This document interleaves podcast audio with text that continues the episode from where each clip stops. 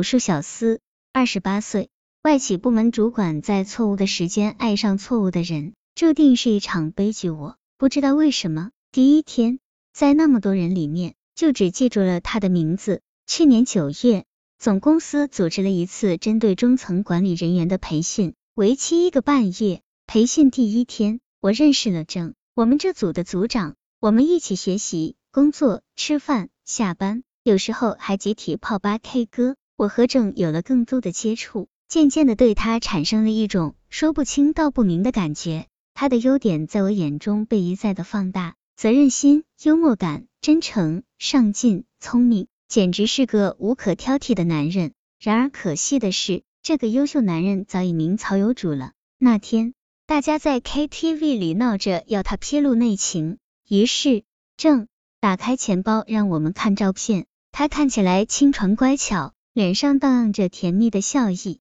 正说，这已经是他们爱情长跑的第七个年头了。除了报之以惊叹之外，大家纷纷送上祝福，唯独我不发一言，心里酸酸的，仿佛被人抢去了心爱的东西。正对我很照顾，我不知道是因为我是这组资历最浅、年纪最小的一个，还是出于其他原因。午餐从来都是他帮我拿的。有时候他还会捎些小零食给我，在下午昏昏欲睡、懒洋洋的时光里，对我是最大的激励和鼓舞。眼看培训即将结束，我对郑的喜欢却在心里慢慢累积。也许各自回到工作岗位，不天天见面，彼此没有联系，就会很快淡忘的。我这样安慰自己。我又开始重新投入到繁琐而忙碌的工作中。不过，令我颇感意外并暗暗高兴的是。我和郑的联系却更紧密了。第一天，我收到了他的短信。两天后，我们一起吃了晚餐。之后，我们几乎天天通电话，周周都见面。对于如此频繁的接触，我一面满心欢喜，一面暗自担心。明知徒劳，却还拼命压抑自己的感情。我知道自己已经无可救药的爱上了他。照理来说，有了女朋友的郑不应该再喜欢上我。可如果他不喜欢我，为什么要走近我？这个男人真让人捉摸不透。终于有一天，我等到了爱情降落。十一月的秋天，夜凉如水。那天，我们在淮海路上走了很久，从太平洋步行到百盛，然后突然，他过来牵我的手，郑的手又大又暖，让人舍不得放开。我故作镇定，脑海里却一片空白，心脏也跳得厉害。那天。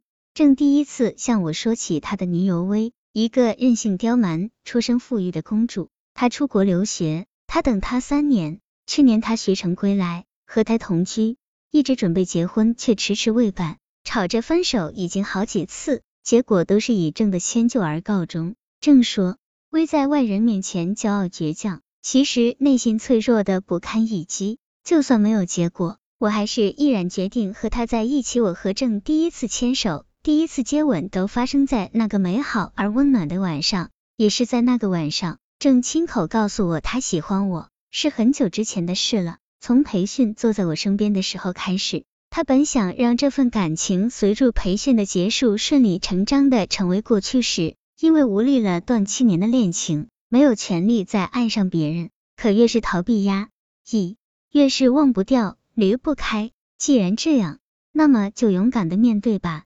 当时我毅然决定和他在一起，哪怕只是秘密的，哪怕没有承诺，没有可知的结果，哪怕要与另一个女人分享同一个男人。我们开始像情侣般交往，郑甚至带我去见了他爸妈。那时候我才知道，他爸妈从一开始就反对郑同威交往，他脾气差，不尊重长辈。由于父母不接受威，郑曾答应倒插门。威回国后，他也一直住在他家。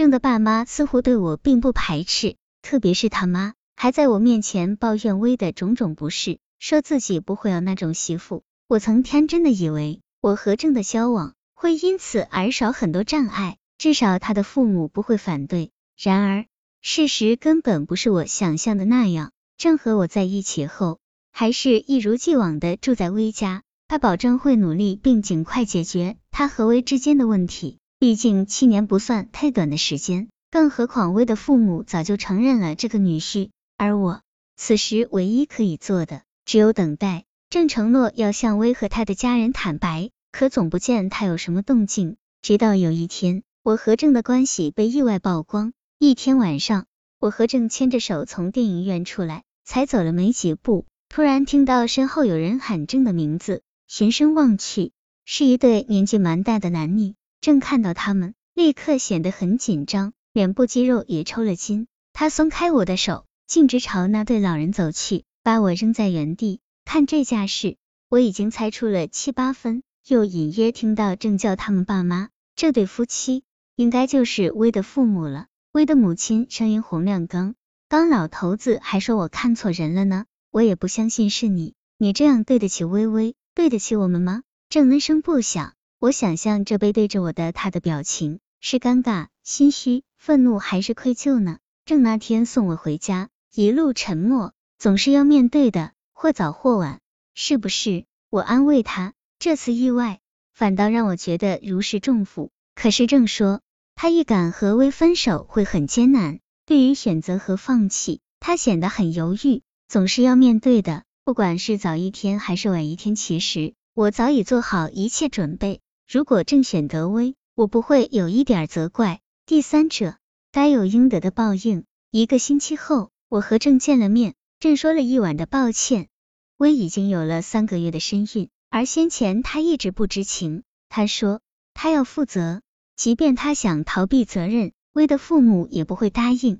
他这次一反常态，很安静，不骂我，只是每天不停的掉眼泪，直到我答应不离开。我觉得自己亏欠他太多，他跟了我七年，我应该给他一个安定的婚姻。分开的时候，正伸出双臂抱我。那一度是我最喜欢、最依赖的姿势，从今往后不得不戒掉了。正在我耳边很有把握的说：“我一定会找到一个真正值得依靠的男人。”那语气听起来是真诚的。最后一次，我安心的把脸靠在他的肩膀上，泪流如注。再见，郑，再见。我知道，这是我们今生最后一次告别。此时，我已经没有力气去追究这段感情的真假了。正。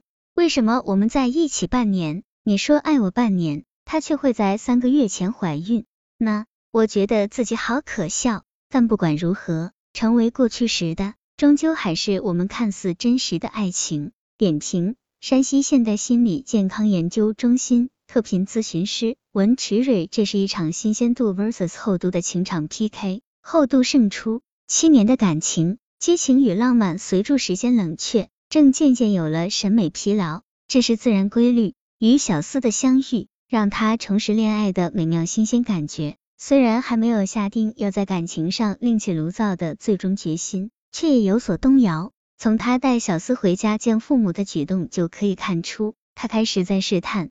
可惜冰冻三尺，绝非一日之寒。七年的感情累积不是那么容易舍弃的，再加上微微父母对他的恩情与压力。微微腹中胎儿对他的牵绊，这些附加的东西，在他必须马上做决定，不能再拖的时候，帮他做了重回旧巢的决定。他后来看似奉子成婚，其实也不尽然。即使没有孩子，小思也未必会赢，因为这是由男人的心态决定的。男人一般不会舍得离开他熟悉的女人，所以这种结果一开始就已经昭示了。微微和小思都是受伤者。从目前情况看，大家对这个结局都接受，留下的伤痛只好让时间慢慢抚平吧。